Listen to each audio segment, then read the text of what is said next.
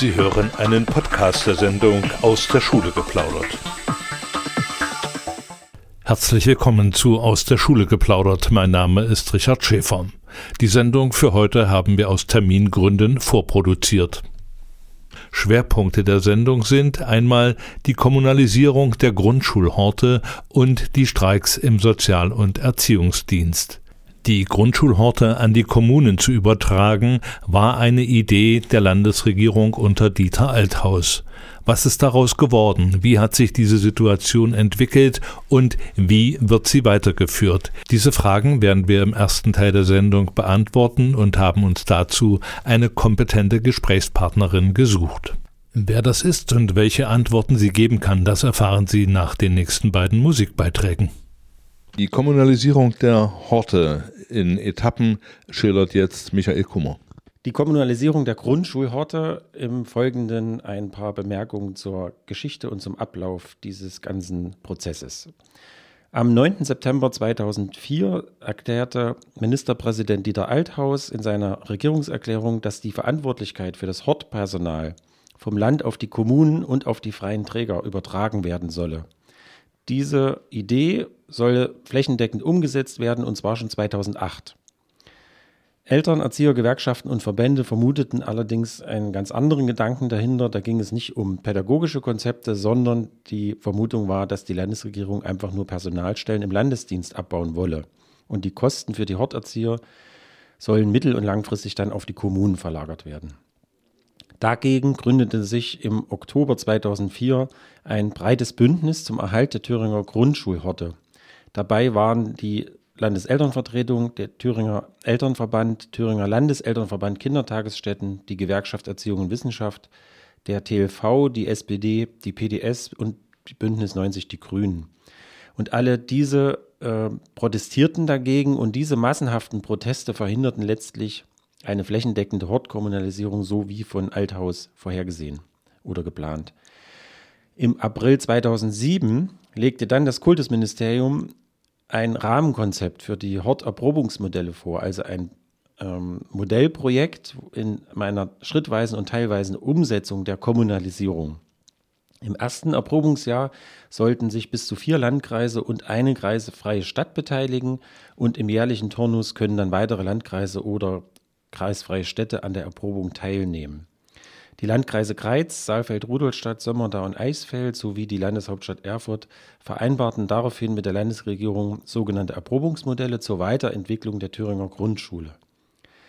Die, wie sieht das aus, das Modell? Die Erzieher bleiben im Landesdienst, sie werden weiterhin vom Land besoldet und unterliegen der Dienst- und Fachaufsicht des Kultusministeriums. Gleichzeitig erhalten die Schulträger vom Kultusministerium ein Personalkostenbudget, mit dessen Hilfe sie dann aus dem Landesdienst ausscheidendes Erzieherpersonal durch eigenverantwortliche Neueinstellungen ersetzen können.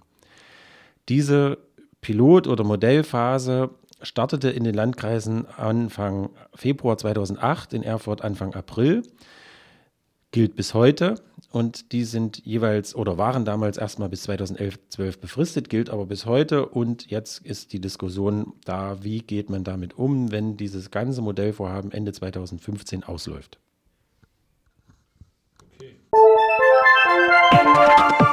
Aus der Schule geplaudert. Als Podcast zu hören unter www.podcast.de und www.gew-thüringen.de.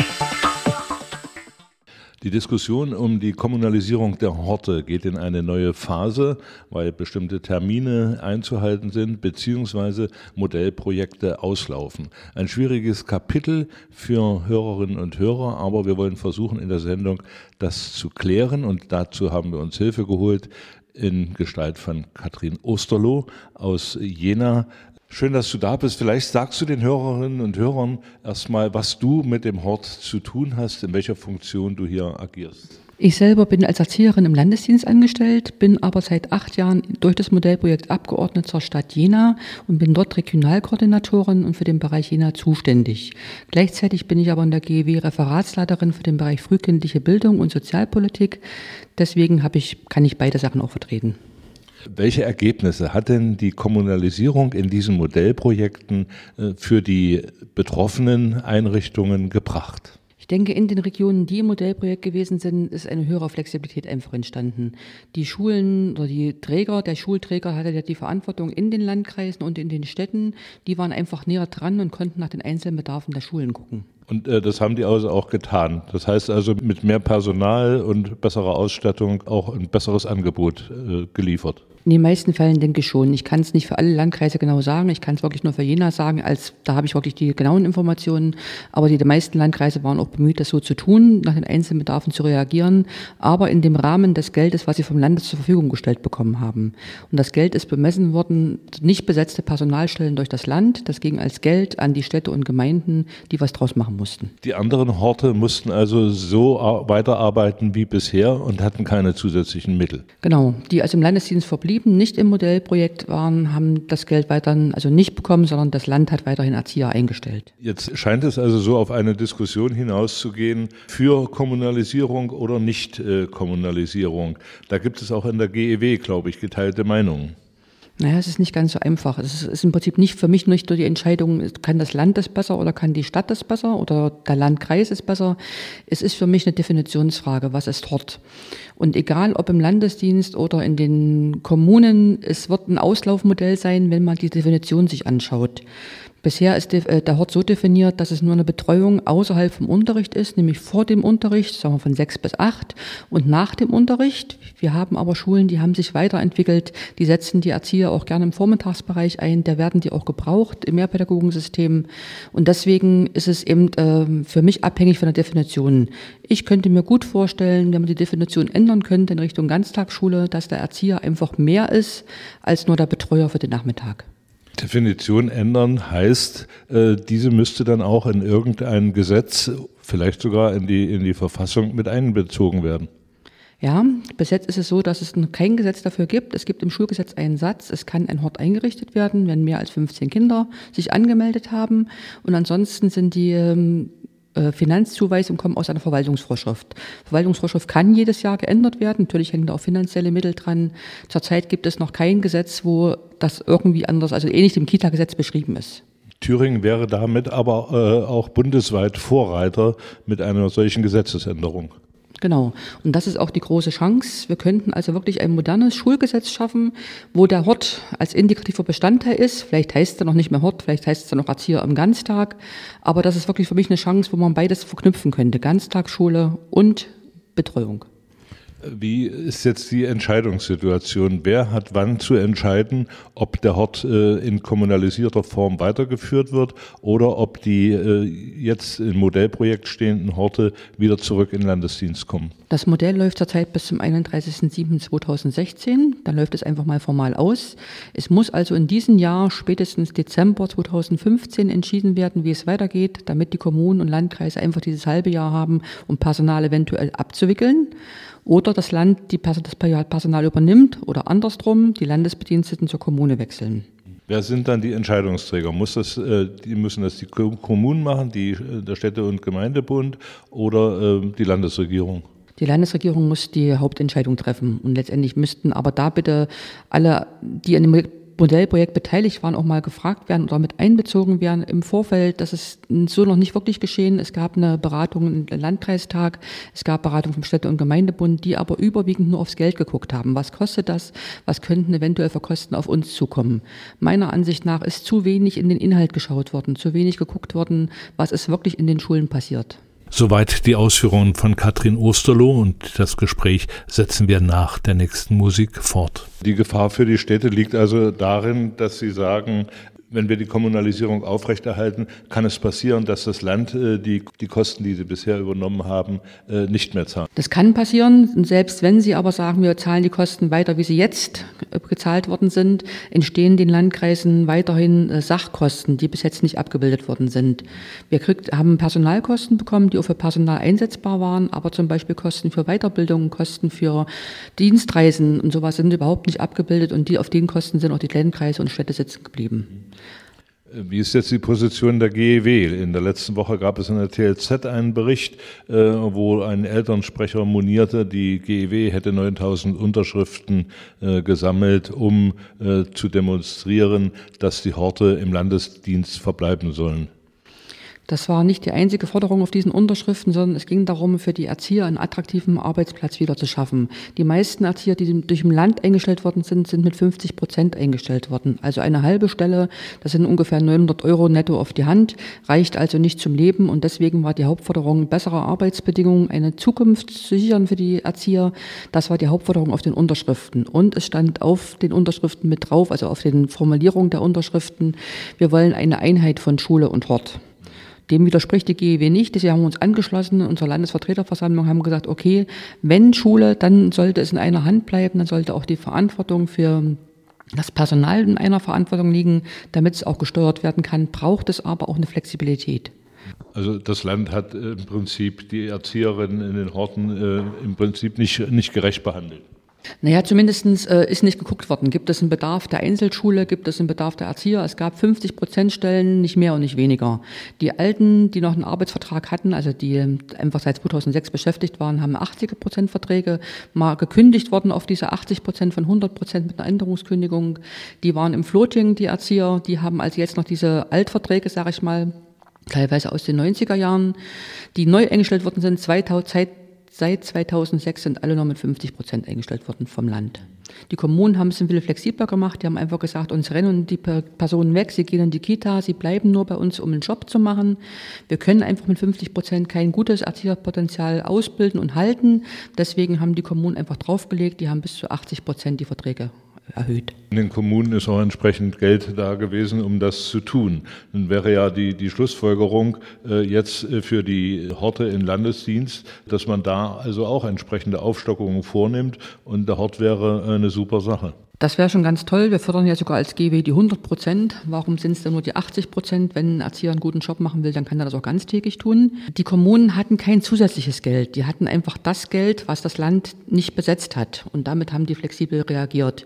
Es gab natürlich auch Landkreise, wo kleine Schulen sind. Die haben ein Problem, weil kleine Schulen brauchen überproportional mehr Personal als große Stadtschulen. Die Städte sind damit ist ein Erfolgsmodell geworden in den Städten. Die können einfach flexibler reagieren. Die haben ganz große Hortbeteiligung, also bis zu 90 und 100, also in Jena sind es 97 Prozent der Kinder, die den Hort besuchen. Einige Landkreise liegen dabei 50, 60 Prozent und demzufolge sind die Finanzzuweisungen auch andere. Aber 50 äh, bis 90 Prozent ist ja eine ganze Menge. Also das war ja auch so eine Befürchtung, dass am Anfang bei den Modellprojekten, dass die, die Zahlen zurückgehen sollten. Aber äh, das ist, hat sie also nicht äh, bewahrheitet. Die Zahlen, die Betreuungszahlen sind gestiegen und auch die Qualität der Hortarbeit ist insgesamt gestiegen. Ja, die Betreuungszahlen sind gestiegen. Einmal, weil die Eltern einfach den Hort wertschätzen, weil sie einfach sagen, wir fühlen uns gut aufgehoben, unser Kind ist gut untergebracht, aber auch durch zusätzlichen Angebote. Also das war eben nicht nur der Erzieher am Hort, sondern es sind noch weitere Kräfte gewonnen worden. Also wir sprechen von Mehrpädagogensystemen, wir sprechen von multiprofessionalen Teams, auf die Bedarfe konnte gut reagiert werden, war eben der Sportverein es waren zusätzlich Künstler engagiert, die über Honorarverträge zu dem Personal noch extra eingekauft werden konnten. Wie geht das jetzt weiter? Was, was passiert jetzt als nächstes? Was macht die GEW, um diesen Entscheidungsprozess vielleicht noch äh, zu beeinflussen? Ja, die GEW, wir haben uns lang gestritten, eigentlich schon ein ganzes Jahr mindestens diskutiert, wie könnte es weitergehen. Für mich ist es eben nicht nur eine Entscheidung hopp oder top, sondern ich sehe das schon als Chance jetzt zu sagen, wir gucken mal, was wir verändern können. Ich hatte vorhin gesagt, das könnte über die Definition des Hortes passieren, dass wir die also verändern in Richtung Ganztagsschule. Wir haben dazu ein Konzept vorgelegt, in die Diskussion gebracht und wollen auch darauf aufrufen, dass auch mehrere wirklich sich an der Diskussion beteiligen. Wir haben Schulen, die haben sich entwickelt Richtung Ganztagsschule, die rhythmisieren und das geht überwiegend nur mit Hilfe der Erzieher.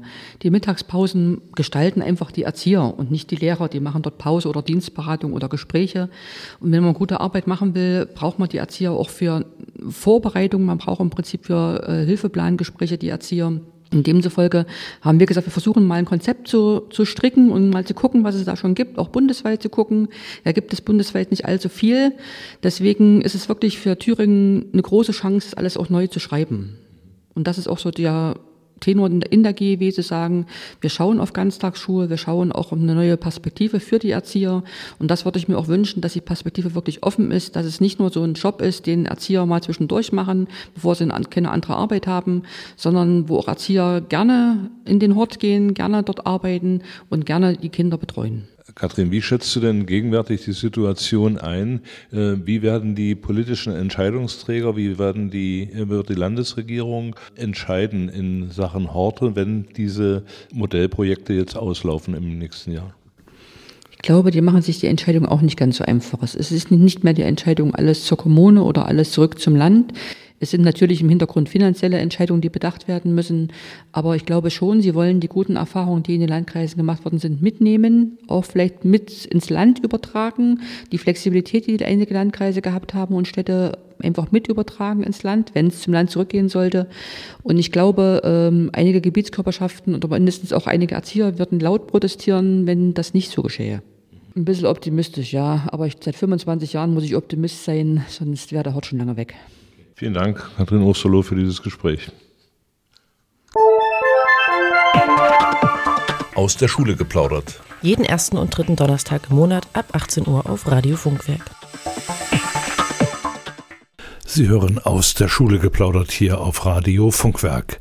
In den kommenden Tagen und Wochen werden auch die Erzieherinnen und Erzieher im Sozial- und Erziehungsdienst auf die Straße gehen und für höhere Löhne und Beschäftigungssicherheit streiken. Dazu habe ich ein Gespräch geführt mit Nadine Hübener, die für die Gewerkschaft Erziehung und Wissenschaft die Koordinierung der Streikarbeiten mit übernimmt.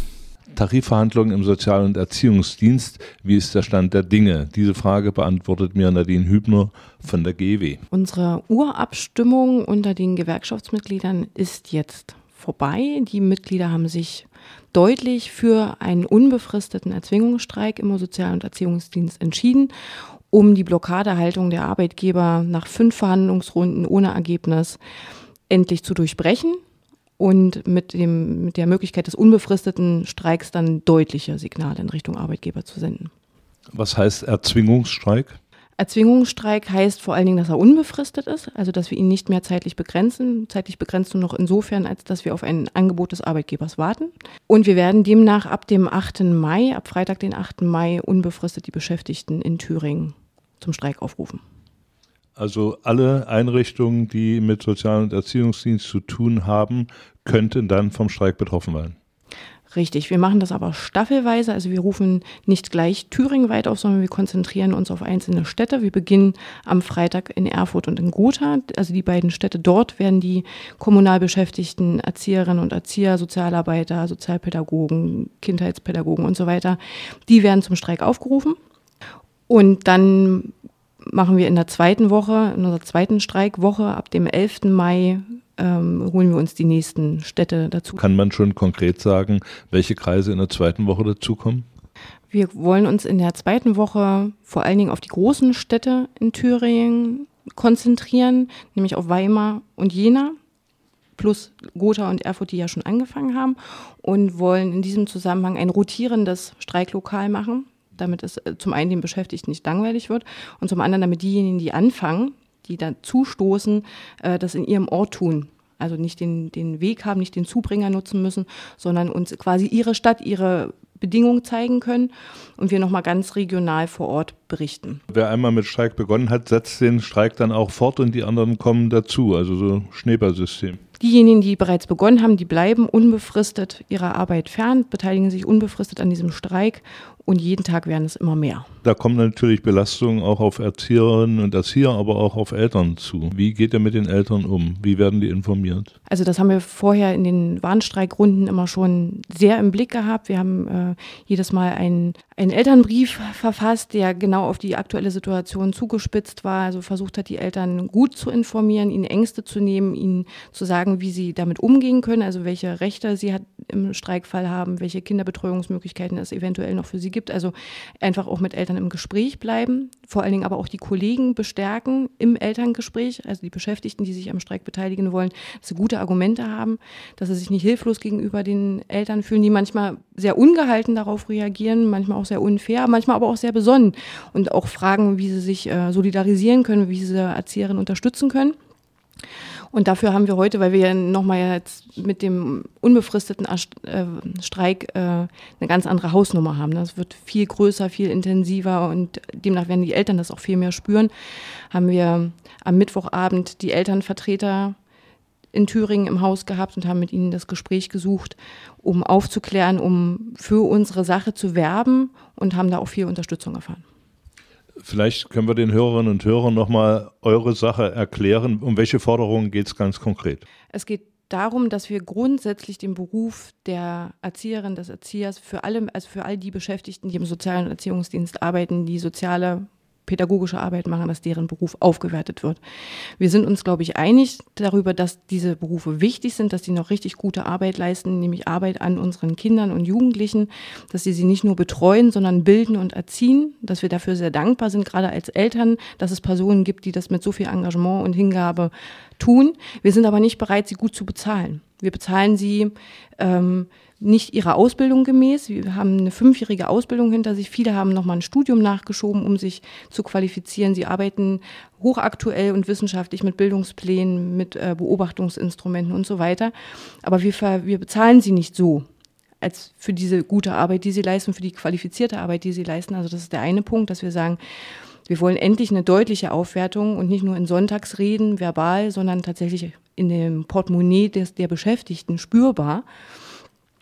Und die anderen Dinge, die wir in der Tarifrunde fordern, betreffen Einzelheiten im Tarifwerk, wo es zum Beispiel um Höhergruppierung geht. Wann wird höher gruppiert und was passiert, wenn die Kollegin dann wieder herabgruppiert wird. Das sind aber so spezifische Sachen, die verstehen die Beschäftigten, nämlich dann, wenn sie es mal gespürt haben und dann entsteht auch viel Unmut.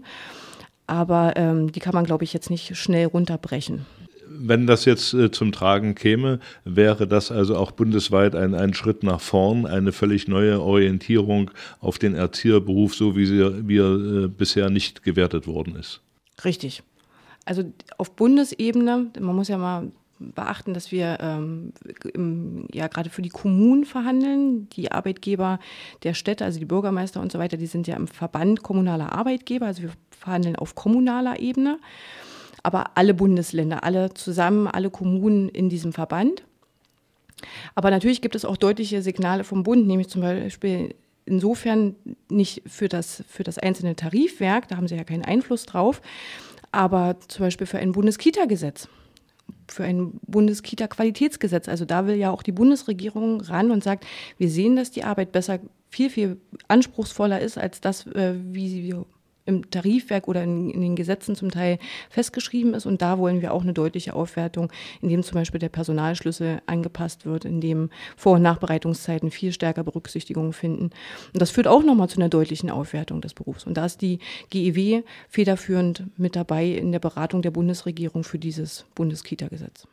In den Medien, in der Öffentlichkeit sind Streiks aber zurzeit nicht besonders beliebt, weil vor allem auch die GDL da einige Maßstäbe gesetzt hat und die Betroffenheit auf die Bevölkerung ausdehnt, äh, was bei vielen nicht äh, mehr auf Verständnis stößt. In diese Zeit hinein kommt jetzt der Streik auch der Erzieherinnen und Erzieher. Da gibt es also Ängste, einerseits auf der Seite der Erzieherinnen und Erzieher, andererseits aber auf der Seite der Eltern, der Betroffenen. Wie kann die GEW, wie können die beteiligten Gewerkschaften und Verbände diese Ängste denn äh, nehmen oder schwächen?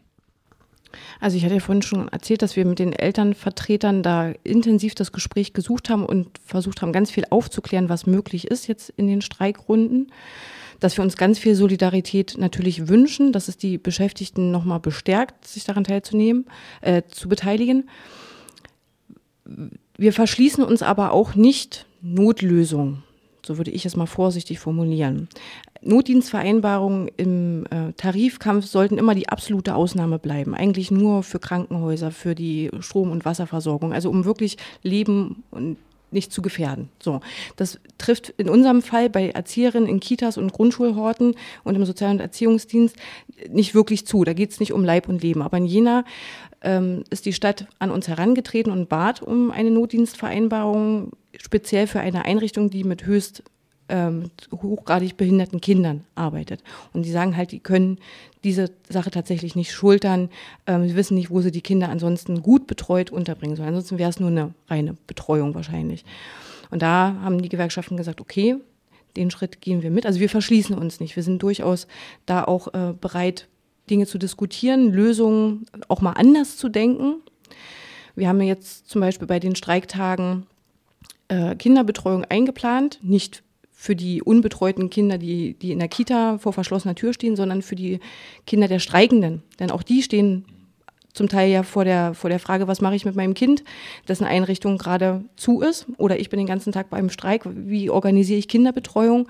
Und das ist auch eine Möglichkeit oder der Versuch einer Möglichkeit, das ein Stück weit aufzufangen und die, die Ängste der Beschäftigten und der Eltern da ernst zu nehmen. Wenn man äh, am Streik sich beteiligt als Beschäftigter, dann muss man Farbe bekennen, muss man A, seine Arbeit niederlegen, gegenüber den Kollegen äh, Flagge zeigen.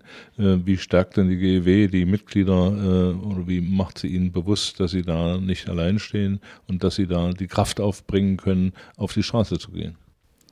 Also viele wurden ja schon in den Warnstreikrunden aufgerufen, sind dem Streikaufruf auch gefolgt. Also wir haben auch einen deutlichen Zuspruch in Thüringen zu den Streik Veranstaltungen gehabt. Und schon dort haben wir immer wieder darüber diskutiert und gerade gegen Ende hin, äh, welche Richtung sich gerade die Verhandlungen bewegen und dass wir ihre Unterstützung brauchen als Mitglieder, als Gewerkschaftsmitglieder. Haben sie auch nochmal darin bestärkt, in ihren Kollegien darüber immer wieder im Gespräch zu bleiben, damit sie nicht die einzigen sind, die aus der Einrichtung gehen und sich dem Streik anschließen. Da ist es ganz vielen gelungen, in ihren Kollegien Mitglieder zu werben, davon zu überzeugen, dass Gewerkschaftsarbeit richtig und wichtig ist, nicht nur jetzt gerade im Tarifkampf, sondern ganz allgemein, aber ähm, auch mit den, mit den äh, ganz monetären Argumenten für eine Gewerkschaft zu werben, denn nämlich äh, nur Gewerkschaftsmitglieder erhalten Streikgeld, um ihren Verdienstausfall, der gerade im unbefristeten Streik natürlich äh, enorm in die Höhe geht, zu kompensieren. Also bundesweit sind über zwei Millionen äh, betroffen, die jetzt hier sich im Streik, am Streik beteiligen auch. Aufrufen tun wir alle Beschäftigten im Sozial- und Erziehungsdienst. Den Gewerkschaftsmitgliedern fällt es naturgemäß leichter, dem zu folgen. Aber wir gehen davon aus, wenn wir zwei Millionen Beschäftigte, über zwei Millionen Beschäftigte im Sozialen Erziehungsdienst haben und so eine deutliche Rückmeldung zu den gescheiterten Verhandlungen bekommen haben in Richtung, wir wollen den unbefristeten Erzwingungsstreik, dass sich dann zumindest peu à peu immer mehr Beschäftigte trauen und sagen, okay, ich, ich sehe, da bewegt sich was und es, ich bin nicht allein mit meinen Forderungen, dann gehe ich jetzt auch und lege meine Arbeit nieder und die Gruppe wird immer größer. Das war Nadine Hübener von der Gewerkschaft Erziehung und Wissenschaft zu den Aussichten auf die nächsten Streikaktionen im Sozial- und Erziehungsdienst. Und wir werden auch die kommende Sendung von Aus der Schule geplaudert ausführlich dieser Bewegung widmen. Damit verabschiede ich mich für heute. Tschüss, bis zum nächsten Mal, sagt Richard Schäfer. Sie hörten einen Podcast der Sendung Aus der Schule geplaudert, zusammengestellt von Richard Schäfer vom Radioteam der Gewerkschaft Erziehung und Wissenschaft bei Radio Funkwerk.